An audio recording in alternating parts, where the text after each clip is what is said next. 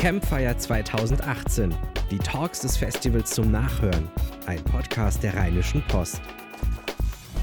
Bleiben Sie sitzen, wir brauchen Sie, wir brauchen jeden Mann, jede Frau, jeden Genossen, denn wir retten jetzt gemeinsam die SPD. Jawohl.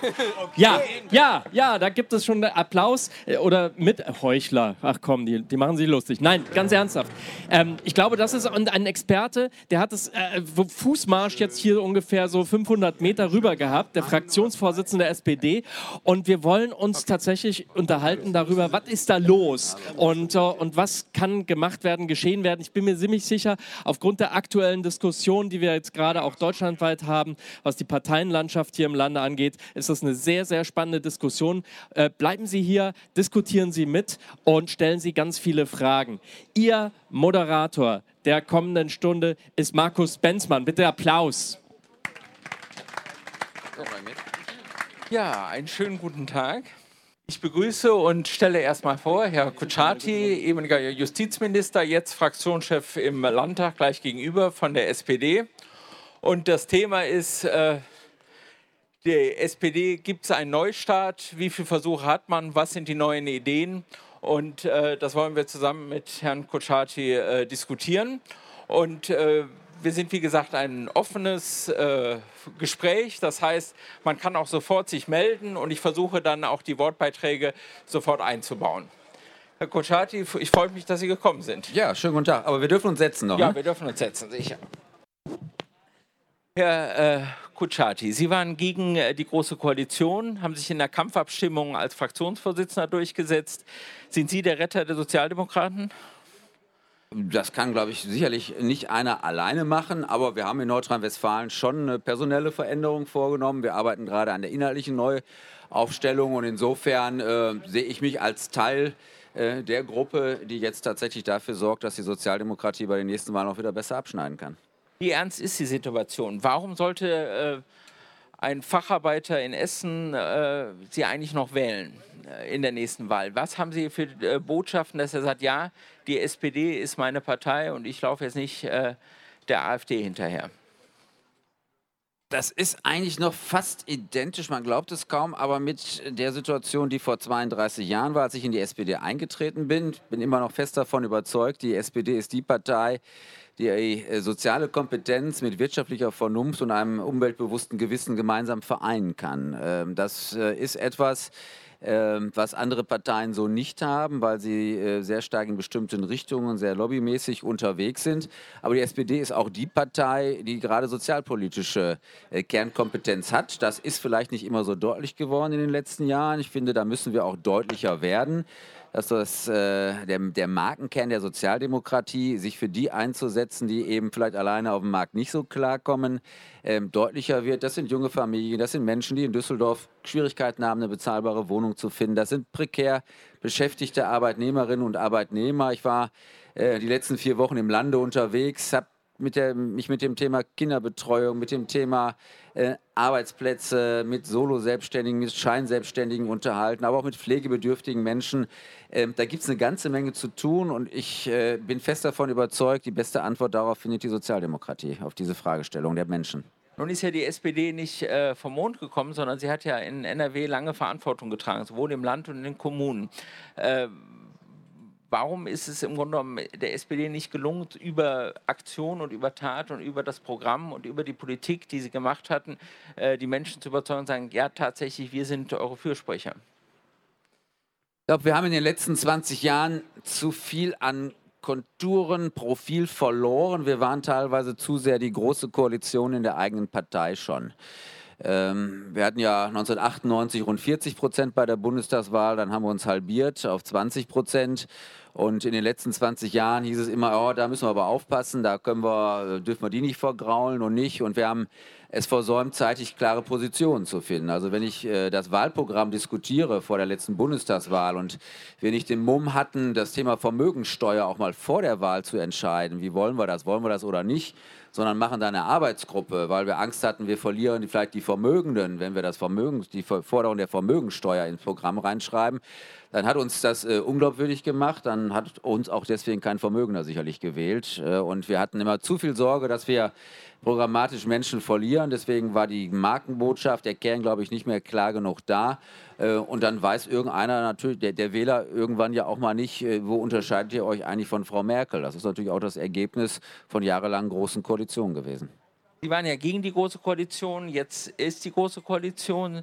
Sie sind äh, Fraktionschef eines äh, des wichtigsten Landesverbandes. Äh, der Sozialdemokratie. Wie wollen Sie diese Spagat, diesen Spagat hinkriegen? Äh, wollen Sie daran arbeiten, dass die SPD die äh, Große äh, Koalition verlassen soll? Wie wollen Sie Ihre Punkte setzen? Was machen Sie, wenn äh, der Finanzminister immer noch die schwarze Null anbetet? Ist das Ihr politisches Konzept oder wie wollen Sie in dieser Großen Koalition sagen, so tatsächlich, wir ändern uns?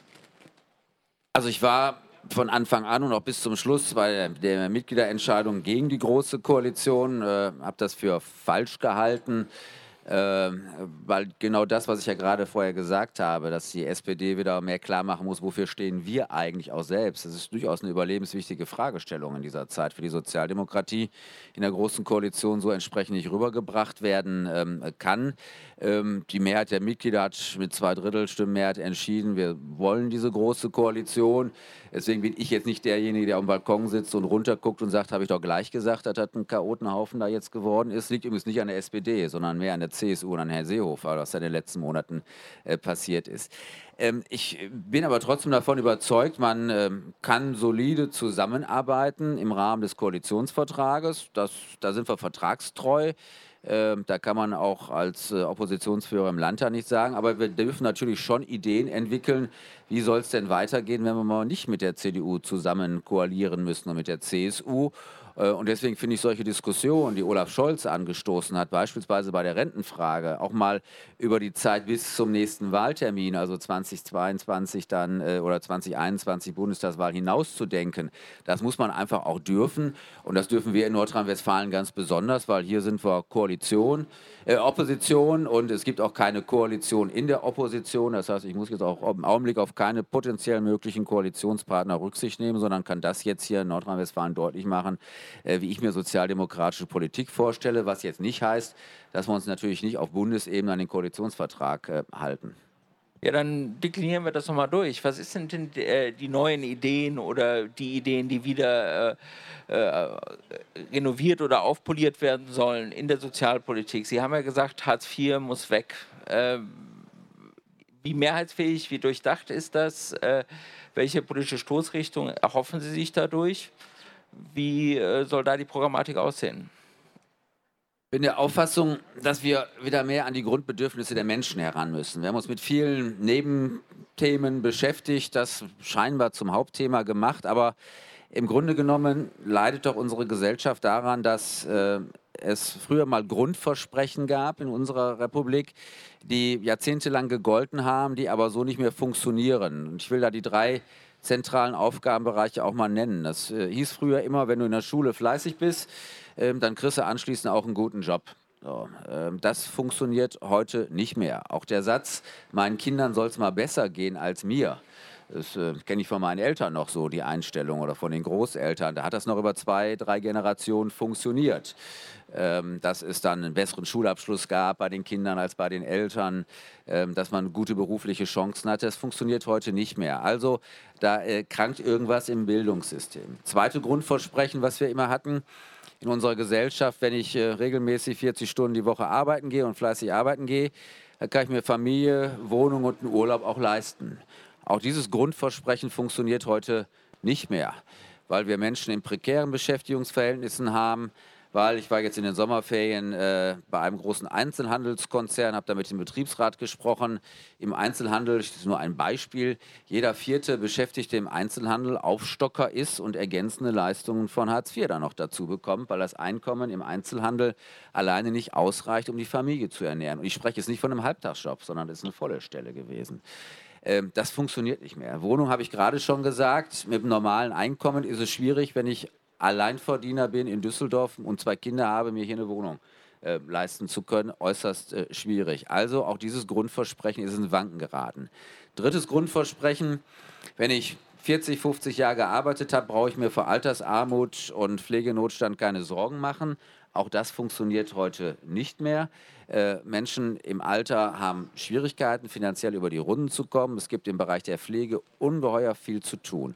Und das sind diese drei Grundversprechen, die wir früher mal hatten in unserer Gesellschaft, die so aber nicht mehr funktionieren heute. Und ich bin fest davon überzeugt, wenn die Sozialdemokratie darauf die richtigen Antworten gibt, und da arbeiten wir gerade dran und haben sie auch schon teilweise, ähm, da die Lösung für zu finden, dann sind wir auch wieder wählbar. Dann ist auch wieder erkennbar, dass wir uns nicht um irgendwelche Exotenthemen kümmern, äh, sondern das sind wirklich die Grundbedürfnisse der Menschen. Gute Bildung, vernünftige Arbeitsverhältnisse und eine Absicherung im Alter. Ja, aber Herr Kutschaty, Sie haben Bildungspolitik gesagt. Ich glaube, die Bildungspolitik war ein Grund, warum die äh, rot-grüne Koalition unter äh, Hannelore Kraft abgewählt wurde. Da ist ja Landesverantwortung. Das war sozusagen äh, ihr Bereich, wo sie hätten was machen können. Wie konnte, wenn die Bildung tatsächlich als so äh, zentral angesehen worden ist, bei den Bürgern ein so fatales Bild der äh, Bildungsbilanz der äh, rot-grünen Koalition entstehen? Warum wurde da nicht gegengesteuert? Ist ja so, das ist ja eine Sache, die Sie als äh, Landesregierung tatsächlich machen könnten? Ich räume ein, da haben wir Fehler gemacht. Und ich will jetzt auch nicht sagen, das war eine grüne Schulministerin, weil wir in der Gesamtverantwortung waren. Da sind die Sozialdemokratinnen und Sozialdemokraten genauso beteiligt gewesen. Aber es hat mit der Inklusion nicht so funktioniert, wie wir das eigentlich wollten. Das war ein ganz schwieriger, komplizierter Prozess, zum Beispiel äh, den Anspruch umzusetzen, jedes Kind mit Inklusionsbedarf, mit Förderbedarf auch in einer Regelschule unterzubringen. Es gab Verunsicherung. Äh, sie haben es keinem recht machen können. Äh, die Eltern, die ein Kind mit Förderbedarf hatten, äh, da gab es welche, die wollten unbedingt ihr Kind auf einer klassischen Regelschule. Äh, und äh, dann gab es aber auch andere wieder, die sagten, ja, ich möchte aber trotzdem die Förderschule haben für mein Kind, weil ich Angst habe, es geht in einer normalen Schule irgendwie unter. Und ja, fast die problematische Gru äh, Gruppe war äh, die Elterngruppe, die äh, Kinder haben, die eben keinen Förderbedarf hatten, aber Angst hatten, ihr Kind wird benachteiligt, wenn jetzt zwei Kinder in eine Klasse kommen, die einen besonderen Förderbedarf haben. Da fehlte es an Personal, da fehlte es an finanzieller Unterstützung. Das ist, glaube ich, nicht ausreichend finanziell hinterlegt worden. Die Frage Abitur nach acht oder neun Gymnasialjahren ähm, auch da haben wir, glaube ich, zu spät die Antwort gefunden. Also man vergisst ja schon, wer uns das mit dem G8 eingebrockt hat. Das war noch die Regierung von Jürgen Rüttgers äh, 2007, äh, 2008 in dem Zeitraum. Ähm, wir haben es allerdings sieben Jahre laufen lassen. Das ist ein Fehler gewesen. Also wenn wir erkannt haben, dass das nicht funktioniert, dann hätte man das früher ändern müssen und hätte nicht so lange warten dürfen. Ja, sage ich, da haben wir durchaus auch was falsch gemacht, aber ähm, das heißt ja nicht, dass man auch aus Fehlern nicht lernen kann und für die Zukunft das besser machen möchte. Ja, aber es ist ja nicht nur G8 und äh, die Inklusion, es sind äh, Investitionsstau, Lehrermangel, also langfristige Sachen, dass eben Schulen verfallen und dass eben Menschen das Gefühl haben, ich schicke meine Kinder in eine verfallene Schule, da werden sie nicht unterrichtet, ähm, dass da ein Verlassensein äh, anerkannt ist. Und dann würden natürlich Gründe, und das benutzen ja dann auch populistische Parteien und sagen, aha, für die Schulen ist kein Geld da, aber für die Flüchtlinge ist Geld da. Und äh, ist da nicht auch äh, ein unheimliches Politdefizit, dass man diese Räume, die die Menschen nicht täglich sehen, also den öffentlichen Raum, äh, verwahrlosen lässt und dort nicht investiert, um dann im Grunde genommen sich wundert, warum die Leute sich abwenden? Äh, kleiner Widerspruch. Äh, in dem Bereich haben wir natürlich was getan. Wir haben zusätzliche Lehrerstellen geschaffen, nicht ausreichend. Wir haben im Augenblick aber das Problem, dass wir 6000 Lehrerstellen im Haushaltsplan drinstehen haben, die nicht besetzt sind. Ähm, das heißt, äh, jede Schule kann im Augenblick Lehrerinnen und Lehrer einstellen, aber es gibt keine auf dem Arbeitsmarkt. So. Und Sie können auch nicht jeden x-beliebigen als Lehrer einstellen. Da braucht man ein Studium, da braucht man ein Referendariat zu. Äh, jeder, der im Augenblick Lehramt studiert, hat fast eine Berufsgarantie. Das kann man schon sagen. Das war übrigens zu anderen Zeiten mal anders. Als ich meine Schule verlassen hatte, sagte man, werd bloß nicht Lehrer, da kriegst du keinen Job. Das ist heute komplett äh, anders. Also die Stellen sind da, die Kräfte fehlen. Äh, bei den Gebäuden haben wir als äh, aber das ist ja auch politische Planung. Also langfristig weiß ja, man sicher, ja. Ne? Ja, sicher, ja, ja, sicher. Aber es ist auch eine Frage, wie, für welche Berufe entscheiden sich junge Menschen. So.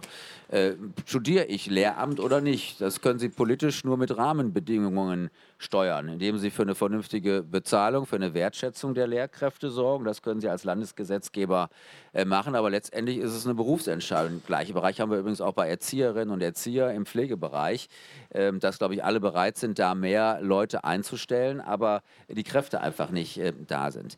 Gebäude, äh, Schulgebäude, völlig richtig. Eigentlich müsste jede Schule die die, die, das schönste Gebäude im Ort sein. Teile ich völlig Ihre Einschätzung. Ist aber auch eine kommunale Aufgabe.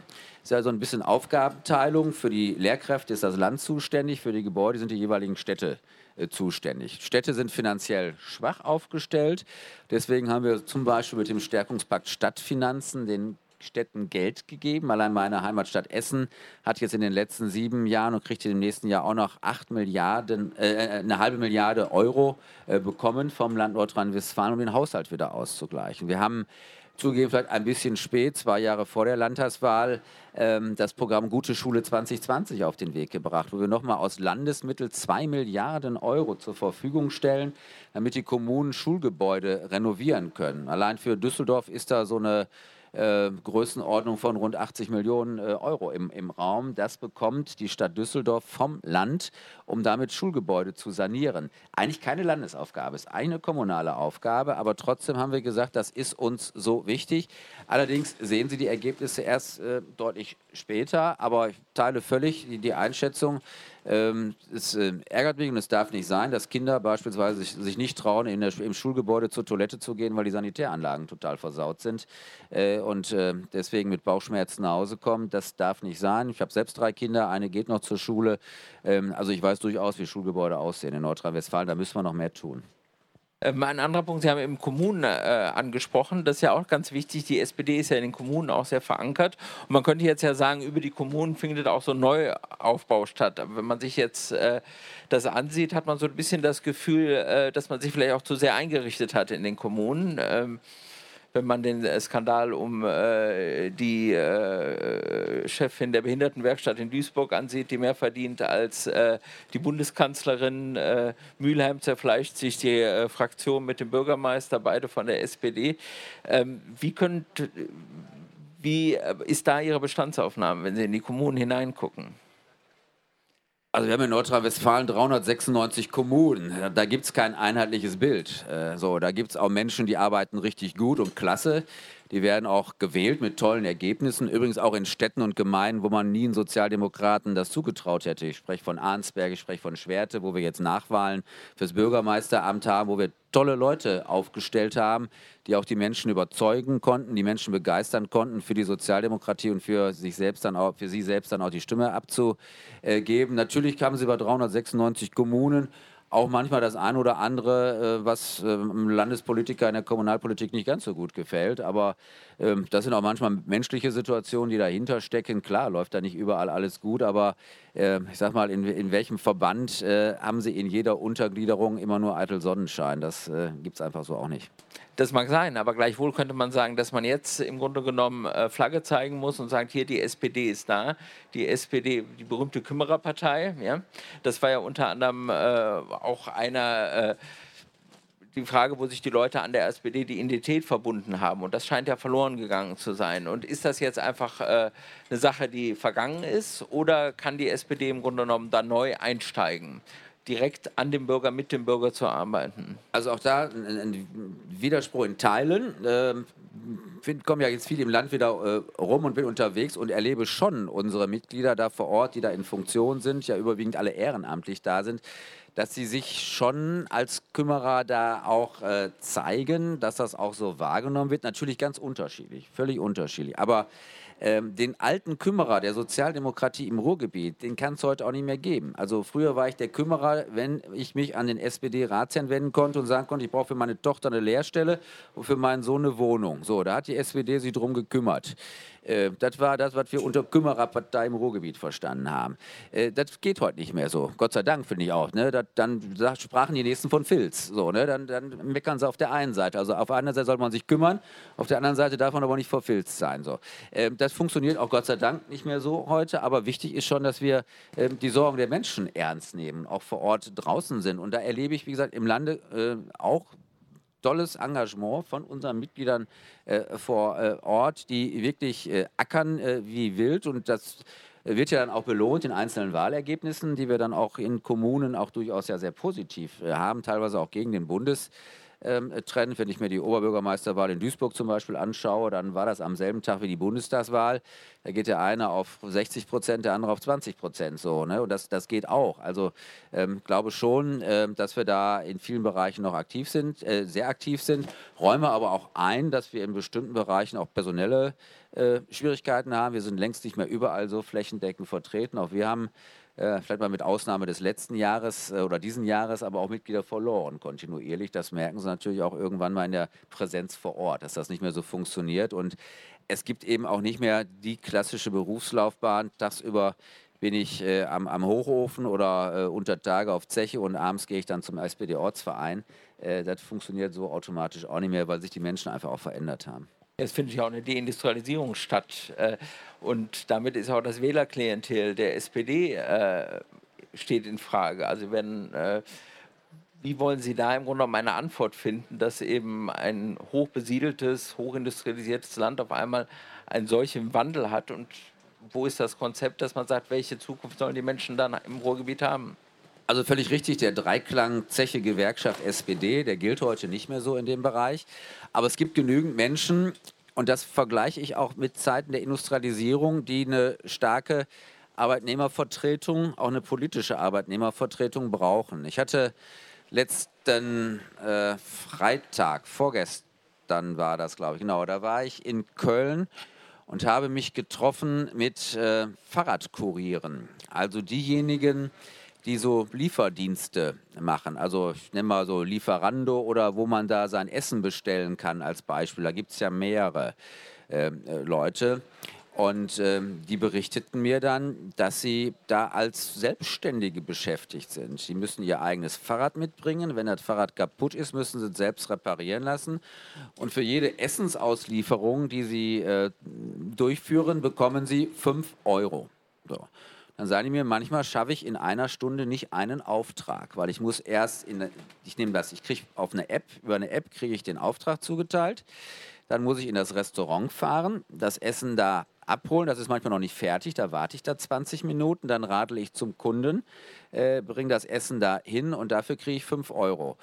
Und da werden Leute im Augenblick ausgenutzt, weil anschließend wundern sie sich, dass nach ein paar Monaten mal die, Berufsgenossenschaft, äh, die Berufsgenossenschaften Bescheid schickt über 800 Euro Beiträge und das Finanzamt einen fragt, mach doch mal deine Umsatzsteuervoranmeldung bitte. Das sind alles vorher nicht gesagt worden. Das sind diese Solo-Selbstständigen, diese Scheinselbstständigen. Und da sind wir im Bereich der Plattformökonomie. In Deutschland arbeiten mittlerweile rund 2000 Menschen in Form der Plattformökonomie. Und da stellen sich natürlich schon Fragen, was passiert, wenn die App zum Arbeitgeber wird plötzlich. Äh, nicht, dass ich das jetzt verteufeln möchte. Ich glaube, äh, also wir kochen auch selbst zu Hause, aber viele nutzen das natürlich auch, dass ich per App, per per Mail irgendwas bestelle, mein Essen bekomme, das will ich auch gar nicht verteufeln. Aber ich glaube, wir brauchen dann vernünftige und faire Rahmenbedingungen für die, die da beschäftigt sind. Und das ist ein wachsender Markt, der aber im Augenblick ohne politische Lobby ist. Ich habe mit der Gewerkschaft Nahrung, Gaststätten und Genuss darüber gesprochen. Die haben mir gesagt, wir würden gerne was machen, aber wir kennen die Leute ja gar nicht, weil es gibt ja nicht mehr den klassischen Betrieb, wo ich mich vor das Werktor stellen kann, weil da ist ja jeder alleine unterwegs mit seiner App und seinem Handy und kriegt die Aufträge über die App. Und da ist, glaube ich, auch eine große Chance für die Sozialdemokratie. Das ist etwas wie vor 100 Jahren, wo wir Menschen haben, die im Arbeitsleben ausgebeutet werden wo wir sagen, die Arbeit als solche verteufeln wir ja gar nicht. Ne? Fand ja auch damals war Stahlarbeit eine harte Arbeit, verteufeln wir auch nicht, aber wir brauchen faire Löhne, vernünftige Rahmenbedingungen. Und das ist die Chance der SPD, sehe ich so. Ich fand es hochspannend.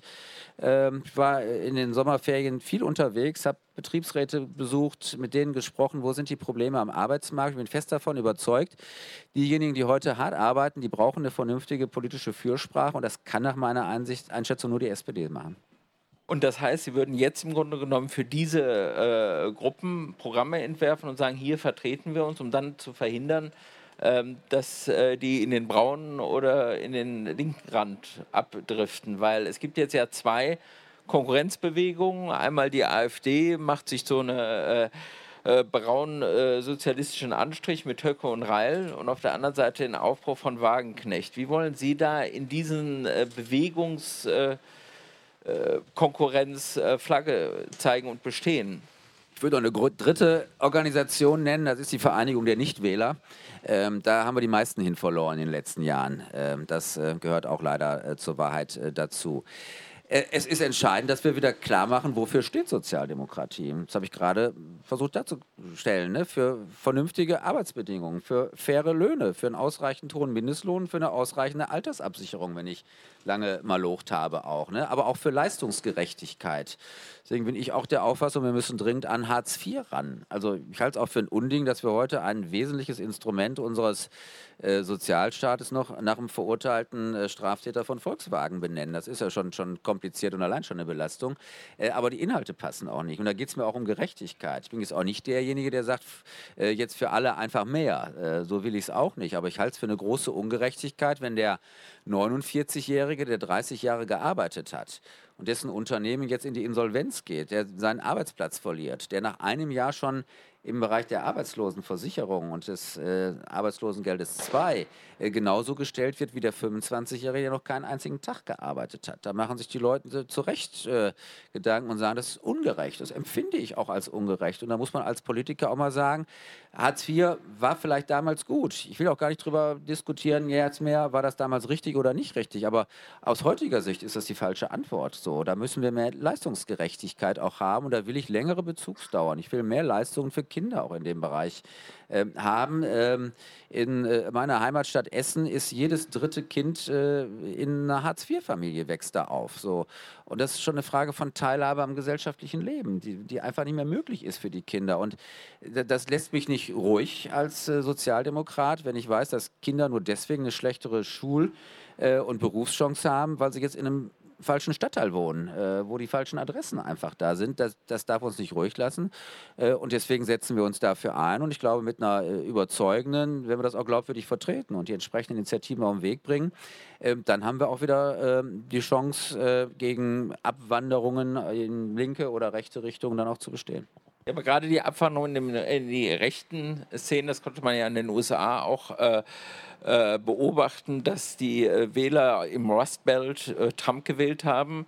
Hier im Ruhrgebiet äh, mit äh, Guido Reil hat er im Grunde genommen, zwar sind viele Nichtwähler gewesen, aber gerade in den Gebieten, die sozial tiefer gestellt waren, also Gelsenkirchen hat, glaube ich, jetzt ein Armutsrisiko, jeder Fünfte äh, jeder Vierte hat, äh, liegt am, äh, steht vor dem Armutsrisiko, hat er zweistellige Ergebnisse teilweise bekommen.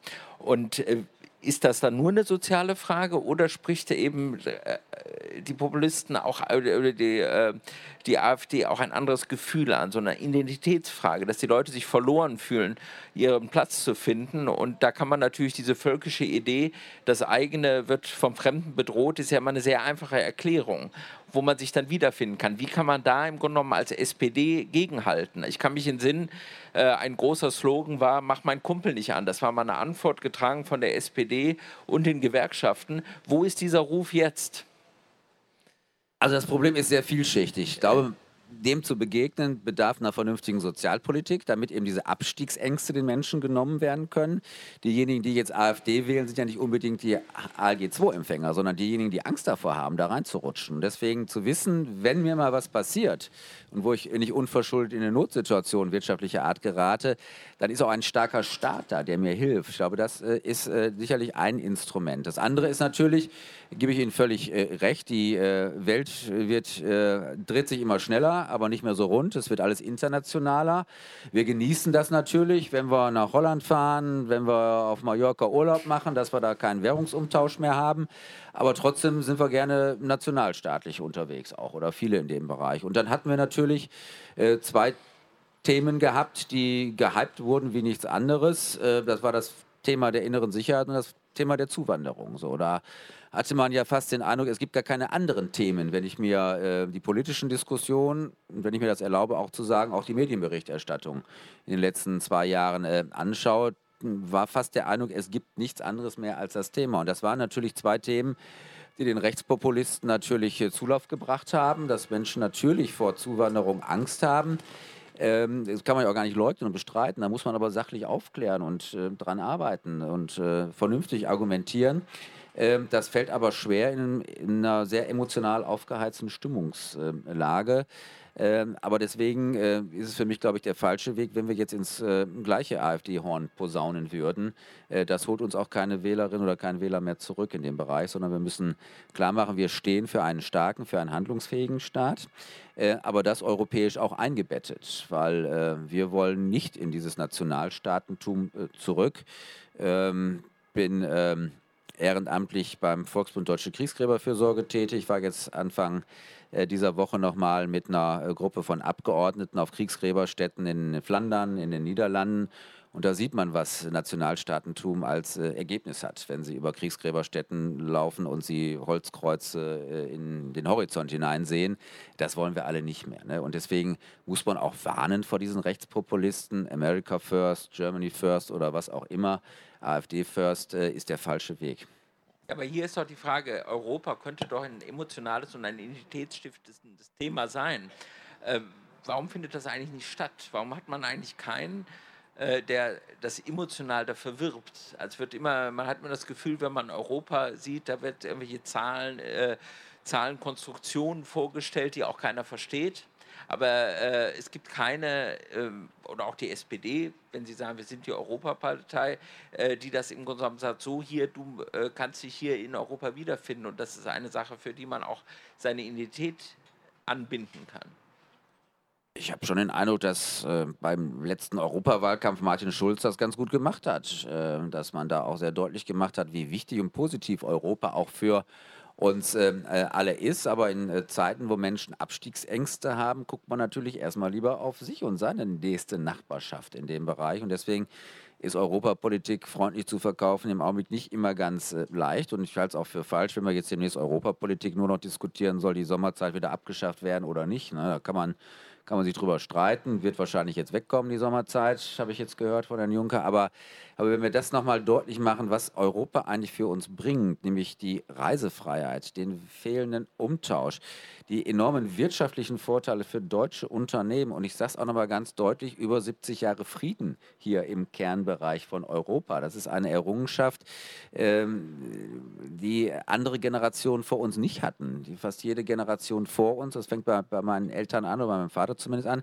hat schon mal eine Kriegszeit erlebt. So. Und die Großeltern, Urgroßeltern auch. Solche Zeiten gab es. Und diesen Wert eigentlich als, als solchen schon mal hoch zu schätzen, wer miteinander Handel treibt, der bekriegt sich auch nicht.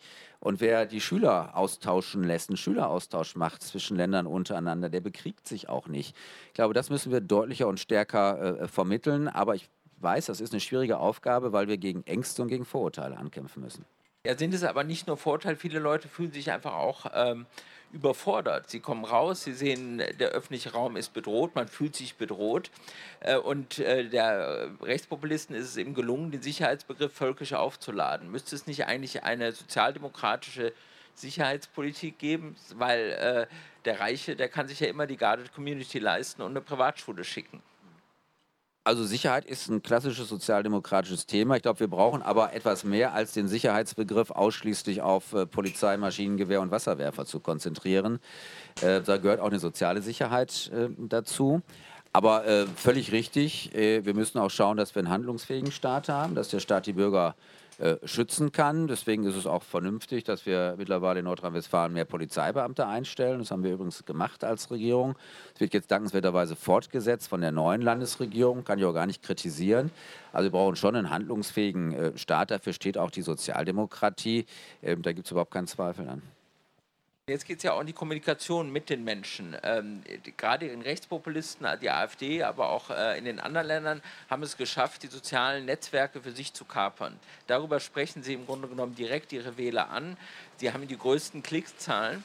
Gibt es von der SPD oder ist in dieser Neuaufstellung der SPD, die Sie jetzt planen, auch eine Idee, wie man dort wieder seinen Platz äh, besetzen kann, Strategien erarbeiten kann, um letztendlich äh, diese Mobilisierungsstärke äh, die die AfD da und rechte Netzwerke durchaus äh, gesehen haben, wieder abspenstig zu machen. Also in dieser neuen Agora eben auch eine Tribüne zu haben. Also ich bin jetzt seit einigen Wochen auch bei Twitter unterwegs. Insofern tut sich da schon persönlich was bei uns.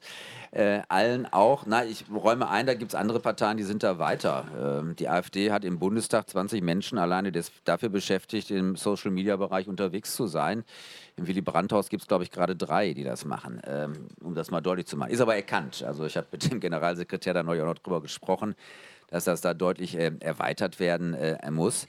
Ähm, das ist eine Chance, ist aber auch eine Gefahr, weil wenn ich mich ausschließlich in solchen Medienbereichen äh, bewege, äh, komme ich natürlich schnell in diesen Tunnelblick, kriege den Echokammer-Effekt und äh, wenn ich nur in bestimmten Medienbereichen unterwegs bin, äh, gerade im Social-Media-Bereich, mich nur über Facebook informiere, höre ich natürlich und lese ich natürlich nur das, was ich sowieso schon sehen möchte, was mich in meiner Auffassung bestätigt und der Weitblick fehlt ein bisschen. Ne? Deswegen ist es auch gut, dass solche Veranstaltungen wie diese hier heute stattfinden, wo es auch um guten Journalismus geht. Und sag ich mal, da sind wir Journalisten, äh, Sie als Journalist und wir als Politiker ja eigentlich in einem Boot. Nicht? Äh, mal deutlich, die Zeitungen verlieren auch Leser, so wie wir Wähler verlieren. Nicht? Geht der Rheinischen Post genauso wie der SPD. Ihre Abonnentenzahlen gehen auch runter. Äh, äh, unsere Wählerzahlen sind runtergegangen und das ist verheerend, weil wenn die Menschen irgendwann mal keine Tageszeitung mehr lesen, dann interessieren sich irgendwann auch nicht mehr für Politik und irgendwann auch nicht mehr für die Demokratie. Und deswegen haben wir da, glaube ich, gemeinsam eine Verantwortung als Mediengestalter, also als Medienmensch, aber auch die Politikerinnen und Politiker, darauf zu achten, dass wir ein, breites Informationsangebot haben und äh, dürfen es nicht zulassen. Ich weiß, es ist schwierig, dass Menschen sich aber ausschließlich über bestimmte Social-Media-Kanäle informieren, weil das ist nicht ausgewogen. Äh, das bringt einen eher auf abwegige Wege. Oder man müsste in diese Social-Media-Kanäle hineinkommen. Also letztendlich eine Strategie äh, attraktiv, dass man eben in die Konkurrenz tritt mit den äh, äh, populistischen Parteien, die das ja sehr gut für sich nutzen. Machen wir ja, bauen wir gerade auf, sind wir, sind wir dabei. Äh, schauen Sie jetzt auch auf die Seite der SPD-Landtagsfraktion, da sind wir schon deutlich fitter geworden, als wir das vielleicht noch vor einem Jahr waren. Und zum Schluss würde ich noch sagen, schwarze Null. Ist das äh, sozialdemokratische Wirtschaftspolitik, Finanzpolitik? Ach, ich, äh, ja, da sprechen Sie ein schwieriges Thema an. Natürlich ist Sozialdemokratie auch äh, daran interessiert, vernünftige Finanzpolitik und vernünftige Haushalte aufzustellen. Aber wenn ich diese schwarze Null wie so ein Dogma vor mir hertrage und die Schuldenbremse als das einzig Wahre sehe, ich glaube, das ist äh, falsch. Wir brauchen jetzt Investitionen. Wir haben ein extrem niedriges Zinsniveau. Mittlerweile kriegen Kommunen sogar Geld von der Bank, wenn sie sich äh, äh, Geld leihen. Also da kriegst du ja Negativzinsen sogar. Ich glaube, wir müssen diese Phase jetzt auch nutzen, um zu investieren in unsere Infrastruktur. Da sind wir wieder im Bereich vernünftige Schulen, vernünftige Straßen in diesem Bereich. Also äh, wir sollten nicht so sehr über Schuldenbremse sprechen, sondern wir brauchen sowas wie eine Verschleißbremse, finde ich, indem wir nämlich unsere Infrastruktur in den letzten Jahrzehnten so verschlissen haben. Wir sehen es an Brücken hier über den Rhein, in, in Schulgebäuden, in, in, in, Infrastrukturmaßnahmen generell, sodass wir jetzt eigentlich vernünftige Investitionen äh, brauchen. Das wäre mir im Augenblick wichtiger als eine schwarze Null. Wenn jetzt die Europawahl kommt, äh, haben Sie die schon abgeschrieben oder hoffen Sie, dass Sie bis dahin äh, noch einen, äh, diesen Neuanfang auch so glaubhaft machen, dass die Wähler äh, Ihnen da eine Stimme geben oder droht da der rechtsradikale Durchmarsch?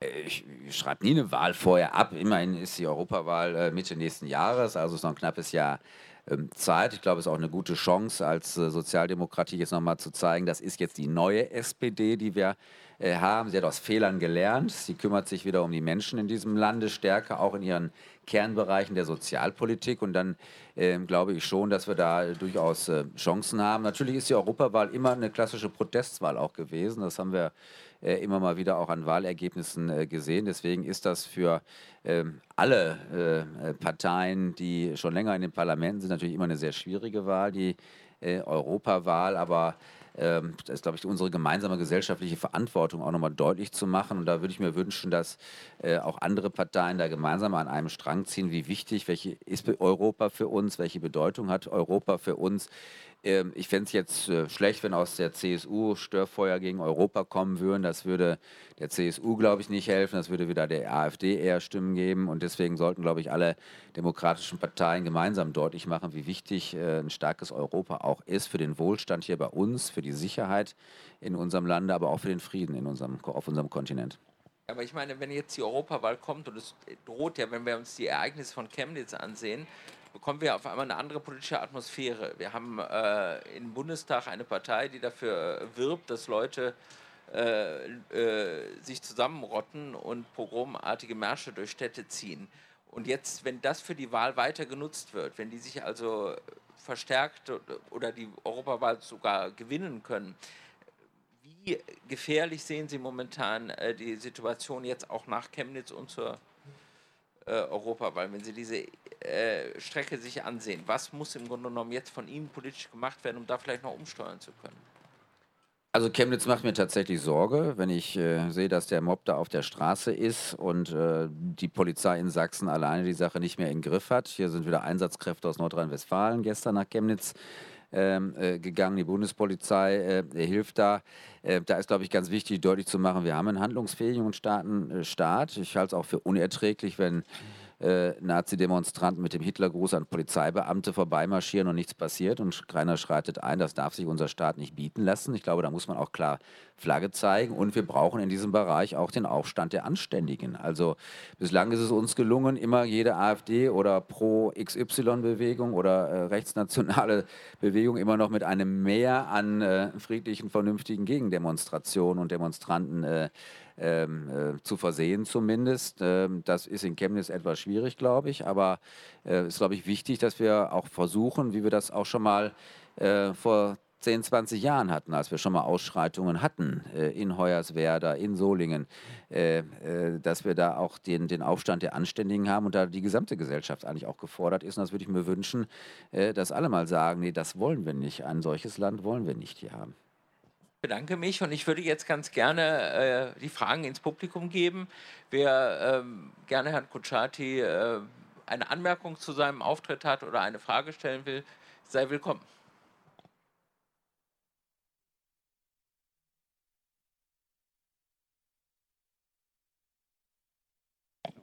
Ja, hallo. Äh, ich, mich würde mal interessieren, ob Sie eine sozialdemokratische Antwort auf das Thema Flüchtlinge haben. Wo man wirklich sagt, okay, das ist jetzt nicht, was Sie gerade gesagt haben, das würden nur FDP-Leute unterstreichen, CDU-Leute. Eine sozialdemokratische Antwort auf dieses Thema. Die sozialdemokratische Antwort zum Thema Flüchtlinge ist, dass wir unser Grundgesetz hochhalten, auch den Artikel 16 bzw. 16a unseres Grundgesetzes, dass Menschen, die ähm, politisch verfolgt sind oder religiös, rassistisch verfolgt sind, auch Zuflucht bei uns bekommen müssen. Ich halte es für unerträglich, wenn ich dieses Drama immer mit den Schiffen im Mittelmeer sehe. Äh, da sage ich auch als Sozialdemokrat, da muss man auch tatsächlich helfen. Ich sage dann allerdings auch, wir brauchen zügige, vernünftige äh, Asylverfahren auch, indem wir auch möglichst zügiger als bislang beim BAMF entscheiden können, wer kann denn hier auch dauerhaft in Deutschland bleiben und wer nicht. Und wir, und wir brauchen eine äh, vernünftige Integration dann auch derjenigen, die zu uns gekommen äh, sind. Das ist die sozialdemokratische Antwort. Ähm, da hat es eine Menge Anstrengungen gegeben. Ich bin sehr positiv überrascht, wie die, welche Zahlen der Arbeitsmarkt mittlerweile auch hergibt, wie viele Menschen, die zu uns gekommen sind, dann doch entgegen aller Befürchtungen dann in den Arbeitsmarkt integriert werden können, konnten. Äh, da müssen wir noch mehr machen in dem Bereich. Wir brauchen auch viele neue Menschen, die hier arbeiten in Deutschland in bestimmten Berufsgruppen äh, zumindest. Also ich glaube, äh, Schutz für diejenigen, die auch wirklich Schutz äh, äh, brauchen, aber dann auch eine äh, gute Integration, eine schnelle Integration. Noch eine Nachfrage?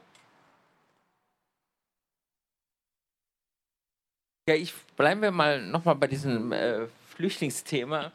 Ähm, ist, man redet ja äh, darüber, aber es ist ja auch das Gefühl hier, dieser Fall äh, mit dem äh, mutmaßlichen Leibwächter von Osama bin Laden, dass die Menschen das Gefühl haben, da ist jetzt einer als Gefährder angesehen und, die, äh, und den Fall beschäftigt Gerichte, Parlamente über Tage. Und äh, einer, der vielleicht äh, einen Job hat, äh, aber den richtigen Aufenthaltstitel nicht, der wird dann schnell abgeschoben. Das ist doch äh, für die Bevölkerung, also hier der Roll hat ja gesagt, das ist ein gesunde Volksempfinden, aber es wird schon äh, von den Menschen nicht verstanden. Und wie soll man sowas erklären? Und welche Konsequenzen sollten aus diesem Fall gezogen werden? Also gesundes Volksempfinden hat er noch nicht gesagt, aber er war nah dran, er war beim Rechtsempfinden. Aber das ist ja nicht so weit auseinander. Auch wenn historisch vielleicht ein bisschen auseinander. Aber äh, da hat er, äh, war er sehr nah dran, hat er wahrscheinlich auch gemeint. Ähm, ich kann verstehen, dass das äh, nur schwer vermittelbar ist. Und ich sage auch vorweg, ich bin auch nicht der Anwalt von Sami A. Äh, auch ich hätte mich gefreut, wir hätten einen mutmaßlichen Gefährder, wenn er ein Gefährder ist, erst recht auch äh, abschieben können. Aber ich sage es auch nochmal, der Preis, den diese Landesregierung dafür zahlen wollte, um ihn abzuschieben, der ist einfach zu hoch, weil da ist Glaubwürdigkeit und Vertrauen in den Rechtsstaat kaputt gegangen. Da hat ein Ministerium, ein Minister, ein Gericht gelogen, äh, belogen und betrogen, äh, indem nämlich bewusst verheimlicht wurde im Rahmen eines laufenden Gerichtsverfahrens, wann eine Abschiebung erfolgen soll. Oder wie anders können Sie sich das erklären? Da ruft am, am 11.07 eine Richterin äh, bei der Behörde an und fragt, äh, soll am 12.07. eine Abschiebung stattfinden? Ich habe das in der Akte gefunden. Und dann sagt die Behörde, nein, am 12.07. findet keine Abschiebung statt. Dann sagt die Richterin, gut, dann kann ich mir ja Zeit lassen. So. Äh, was die Behörde nicht sagt, ist, am 13.07. Tag später um 6.30 Uhr soll die Abschiebung stattfinden. So. Und vorher gab es vom Ministerium an die Stadt Bochum, an die Ausländerbehörde Anweisungen, bloß telefonisch keine Auskünfte zu erteilen, wann der Abschiebetermin stattfindet. Also da wollte man einen politischen Triumph feiern der sicherlich Anerkennung gebracht hätte. Aber da ist der Rechtsstaat einfach kaputt gegangen in diesem Bereich und das darf nicht äh, sein und das hat der Minister zu verantworten. Äh, und deswegen ist das äh, ein großer Vertrauensbruch in, in, unseren Rechtsstaat. Ich weiß, das äh, verstehen nicht alle Menschen. So, die sagen, da muss man auch mal eine Fünfe gerade sein lassen. Hauptsache, der ist weg.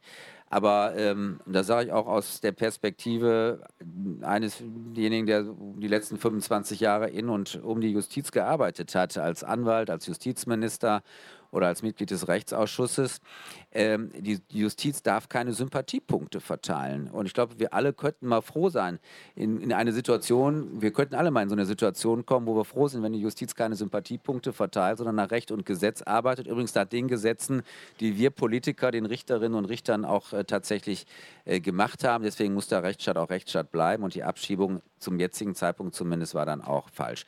Ich teile aber auf der anderen Seite auch die Einschätzung, die jetzt auch aus Kreisen der Wirtschaft äh, kommt, äh, wo Menschen, die geflüchtet sind, hier eine Ausbildung gemacht haben, in einem Unternehmen arbeiten, ein, zwei Jahre arbeiten, jetzt ihr Verfahren abgeschlossen ist, die ausreisen müssen, abgeschoben werden sollen und wo eigentlich jeder sagt, äh, was, was für ein Irrsinn. Nicht? Äh, der, der, Unternehmer sagt mir, habe ich neulich auch gesehen und ge gehört, ähm, äh, ich brauche den. Ich habe jahrelang gesucht, bis ich endlich mal einen gefunden habe, der so gut in dieser Branche, in dem Bereich arbeiten kann. Jetzt soll der abgeschoben werden. Und äh, auch da muss Politik, glaube ich, Lösungen finden. Spurwechsel ist der, das Schlagwort äh, dazu. Ich glaube auch, dass wir äh, jetzt auch im Zuge der Diskussion über ein Zuwanderungs- und ein Einwanderungsgesetz äh, wir solchen Menschen auch eine Chance geben müssen, deren Asylverfahren vielleicht für sie persönlich negativ ausgegangen ist, die aber hier mittlerweile so integriert sind, hier selbst ihren Lebensunterhalt verdienen, hier einen Arbeitsplatz besetzen, der vielleicht anderweitig gar nicht besetzt worden wäre, dass wir solche Menschen auch hier halten müssen in Deutschland. Ist das dann aber auch im Umkehrschluss diejenigen, die halt nicht integriert sind, die straffällig geworden sind, äh, dass man sagt, okay, wir nehmen die einen, die können bleiben, aber die anderen äh, müsste man natürlich abschieben. Äh, wäre die SPD auch dafür, dass man sozusagen eine Konditionierung in der Bewertung hineinsetzt? Also erstmal ist die, die, Rechtsfrage zu klären, genießt einer äh, Schutz aufgrund unserer Asylgesetzeslage? Äh, so, das natürlich, äh, davon gebe ich auch keine Sympathiepunkte. Äh, wer Asyl bekommen muss, der muss auch Asyl bekommen, egal auch, ob er da eine Straftat begangen hat oder nicht. Ich darf ihn trotzdem nicht in den Folterstaat abschieben. So, da muss er notfalls hier im Gefängnis sitzen, aber das dürfen wir als Staat auch nicht zulassen. Aber ich bin schon der Auffassung, ähm, dass wir auch da Unterschiede machen müssen. Das ist auch eine Frage der sozialen Gerechtigkeit, auch des Gerechtigkeitsempfinden aller Menschen, glaube ich. Wir sagen, Menschen, die sich, sich gut integriert haben, die hier zur Wirtschaftskraft in unserem Lande beitragen, äh, die möchte ich schon ein Stückchen anders stellen als jemand, dessen Asylantrag vielleicht ergebnislos war, der hier straffällig geworden ist. Ähm, da habe ich schon Verständnis für und da steht auch die SPD zu und sagen, ja klar, wird es auch Abschiebungen geben, aber dann in solchen Fällen vorrangig. Hat noch einer äh, eine Frage, die er gerne stellen wollte? Nur Mut? wurde gerade aufgefragt, äh, aufgefordert, nochmal nachzufragen. Es stimmt natürlich, Ihre Antwort, ähm, ja, die ist sehr technisch und richtig, aber es ist im Grunde eine, eine, rechtliche Antwort. Sie haben im Grunde die Antwort gegeben, die aufgrund des Rechtsstaats im Grunde vorgegeben ist. Ne? Dass man im Grunde bestimmte Leute nimmt man rein und bestimmte Leute gibt man wieder raus. Aber was ist denn jetzt die Antwort für arbeitende Menschen, für Leute, die wirklich Angst haben? Ich höre mal von diesen Leuten, Ja, ich arbeite halt hart, ich kriege aber keine Wohnung und die kommen hier aber rein und die kriegen sofort eine Wohnung und sowas alles.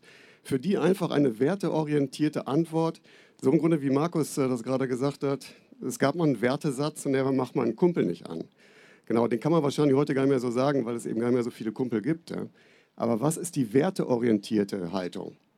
Ähm, Habe ich eigentlich gerade deutlich, oder dachte ich zumindest deutlich gemacht äh, zu haben, dass äh, wir schon dafür stehen, Menschen in Not zu helfen. Das wissen wir Sozialdemokratinnen und Sozialdemokraten, glaube ich, besser als Vertreter anderer Parteien aus der eigenen Geschichte. Äh, auch von unseren Mitgliedern, die wir äh, früher hatten und die selbst verfolgt worden sind. Das ist schon ein hohes äh, Gut und ein extrem hoher Wert. Also ähm, wir feiern jetzt in vielen Städten 150 Jahre SPD vor Ort und immer wieder spielt das eine ganz zentrale Rolle, dass Mitglieder unserer Partei selbst verfolgt worden sind im Rahmen dieser Jubiläumsveranstaltungen dann auch. Und ähm, das ist auch ähm, maßgebend und festbildend für, für unsere Werte in der Sozialdemokratie, dass wir auch sagen, Menschen, die Schutz brauchen, die fliehen müssen aus unserem Lande, äh, die brauchen auch äh, unsere Hilfe und unsere Unterstützung und die kriegen sie auch und die haben sie auch. Viele mussten damals sterben, weil sie eben keinen Schutz in einem anderen Land bekommen haben. Und äh, deswegen ist das ganz oben bei uns. Und dass wir uns natürlich auch um diese Menschen kümmern, dass wir für eine vernünftige Integration sorgen. Auf der anderen Seite, ich aber auch sage, das äh, kann nicht e-, endlos äh, sein. Natürlich muss man auch, jetzt bin ich vielleicht wieder zu technokratisch oder zu juristisch unterwegs für Sie, aber das ist nun mal so. Da kann man sich auch nicht ganz von losmachen als Politiker. Ich habe ja mehr Sorgen vor den Politikern, die sich nicht so an Gesetze halten oder an die Rechtslage. Haben wir ja gerade im Landtag erlebt bei dieser Landesregierung. Das macht mir mehr Sorgen, als Politiker zu haben, der sich an die Gesetze hält und an die Rechtsprechung hält. Dass wir auch dann aber auch sagen, äh, in bestimmten Bereichen, äh, wenn eben keine Anerkennung da ist, äh, wenn die Integration nicht klappt, wenn Straftaten vorliegen, dann kann ich eben nicht dauerhaft in Deutschland bleiben. Äh, verstehen Sie eigentlich diese Sorge dieser Menschen, dass sie sagen, hier, das fühlen wir uns überfordert, wir fühlen uns da auch nicht mehr sicher, dass sie also Angst haben, dass, die, äh, dass der öffentliche Raum äh, preisgegeben wird? Ja, ich äh, verstehe das heute vielleicht sogar noch etwas besser als vor zwei Jahren, weil ich weiß, es gibt einen Unterschied zwischen dem subjektiven Sicherheitsempfinden und der objektiven Sicherheitslage. Wir sind nach wie vor eines der sichersten Länder hier in, in, in Europa mit Kriminalitätszahlen, die äh, es eigentlich nicht rechtfertigen würden, dass äh, ganz viele Menschen mir heutzutage sagen, sie gehen abends nicht mehr auf die Straße oder so. Das ist äh, aber das kann ich nicht schönreden, das weiß ich. Das habe ich jetzt gelernt mittlerweile als Politiker, weil das ist das äh, Empfinden der Menschen, die subjektive Sicherheitslage ist einfach eben eine, äh, eine andere. Da, gleichwohl muss man natürlich versuchen, sachlich zu bleiben und da auch zu argumentieren. Ich habe auch und nehme das auch wahr, dass die Menschen sich in bestimmten Teilen des Ruhrgebiets eben Gedanken darüber machen, wenn die letzte, kritisch, äh, die, die letzte äh, christliche Kirche im Stadtteil schließt, aber die dritte Moschee im Stadtteil gebaut wird. Ähm, dass das Menschen beschäftigt und dass das Menschen aufwühlt. Und ich glaube, das Falscheste wäre, wenn wir da äh, jetzt überheblich von oben runter gucken würden als Politiker und sagen würden, das ist alles Blödsinn, brauchst dir keine, keine Sorgen und keine Gedanken machen. Das verändert sich was in unserer Gesellschaft. Da haben wir vielleicht die Menschen nicht ausreichend genug äh, mitgenommen, aber gleichwohl ist das natürlich eine gesellschaftliche Entwicklung, ähm, dass wir bunter werden, dass unsere Religionsvielfalt eben nochmal äh, breiter äh, wird. Und äh, es sind ja alle die, die kritisch sind, die selbst nicht mehr in die christliche Kirche gegangen sind. Und dann wundert man sich dann, dass sie plötzlich zumacht und eine Moschee aufmacht in dem Bereich. Äh, also insofern ähm, darf man da nicht überheblich sein, aber man muss natürlich schon versuchen, äh, da für eine Sachlichkeit, äh, zu einer Sachlichkeit beizutragen. Und ähm, jetzt äh, muss man ja auch wirklich sagen, wie viele Menschen äh, von denen, die schon länger hier in unserer Region leben oder hier Bio-Deutsche sind, äh, wer hat seine Wohnung dadurch verloren, wer hat seinen Arbeitsplatz dadurch verloren? Oder wessen Enkel oder Kind hat jetzt keinen Schul- oder Kita-Platz bekommen, weil jetzt Geflüchtete zu uns gekommen sind. Wenn Sie da mal ganz konkret nachfragen, dann wird es aber sehr dünn, äh, dass da äh, jetzt die einheimische, lang einheimische Bevölkerung jetzt tatsächlich gravierende äh, Nachteile hätte erleiden äh, müssen. Das sehe ich so nicht. Da kann mir eigentlich keiner ein richtiges, konkretes Beispiel äh, nennen, dass ich jetzt entlassen worden bin und statt meiner ein Flüchtling eingestellt worden ist, weil der preiswerter ist oder so. Also die Fälle gibt es einfach auch nicht. Aber da hängen Emotionen hinter, da hängen Abstiegsängste hinter. Und deswegen komme ich auch wieder auf das zurück, was ich eingangs gesagt habe. Es ist Aufgabe der Sozialdemokratie, auch einen starken Staat zu äh, äh vertreten und auch deutlich zu machen, ich brauche mir keine Sorgen machen, wenn ich mal irgendwie äh, beruflich eben in einer, in einer schlechten Situation äh, bin oder im Alter Schwierigkeiten habe. Ich glaube, der ein oder andere, der heute über zu viel Fremde meckert, wird in 20 Jahren, wenn er im Pflegeheim ist, noch froh sein, dass es Pflegekräfte gibt, die heute gekommen sind und ihn pflegen werden später. Äh, aber zum Schluss ist es doch so, wie eben auch äh, angefragt wird, äh, man braucht doch auch eine äh, emotionale Message an die Leute. Eine, eine sei hier, wir erklären das euch hier oder das ist unsere Politik und damit kannst du im Grunde genommen uns auch wählen und uns wieder Vertrauen äh, geben mit der Stimme. Ja, also wir sind ja keine Beobachter äh, der Bürger, sondern die Bürger wählen sie ja sind ja davon abhängig. Und da ist die Frage, wie können Sie das denen erklären, was Sie eben erzählt haben? Sagen so, dafür steht die SPD, deswegen äh, kriegen wir das hin mit den Flüchtlingen, mit, dann, mit der Hartz IV, mit der Rente und der Sozialversicherung und der Bildung. Dass er Ihnen das glaubt oder ja. dass er Ihnen Vertrauen schenkt. Wie werden Sie das schaffen? Glaubwürdigkeit kriege ich immer dadurch oder erhöhe ich, wenn ich mit Menschen gesprochen habe. So, deswegen äh, sind jetzt in Nordrhein-Westfalen 110.000 SPD-Mitglieder, hoffe ich, unterwegs oder werden unterwegs sein, äh, diese Botschaften auch zu verbreiten. Ich glaube, das ist das A und O, dass wir mit den Menschen im Kontakt sind, dass äh, wir Gespräche vor Ort führen. Ich habe die letzten vier Wochen ähm, der Sommerferien mit einer Reise durchs ganze Land verbracht, war jeden Tag in unterschiedlichen Orten, habe mit unterschiedlichen Menschen gesprochen, äh, im Kita, im Pflege, im Arbeitsbereich, im Gesundheitsbereich. Und das war für mich sehr bereichernd, äh, noch etwas dazu zu lernen. Ähm, es ist aber auch wichtig für die Menschen, dass sie mitkriegen, wir kümmern uns, wir sind äh, vor Ort. Äh, das haben wir uns als Landtagsfraktion auch vorgenommen. Äh, 69 Abgeordnete in ihren Wahlkreisen, in ihren Regionen sind unterwegs. Wir wollen nicht nur ausschließlich in diesem eleganten Rundgebäude tagen, sondern raus zu den Menschen, unsere Veranstaltungen auch draußen machen, die Dialoge draußen machen.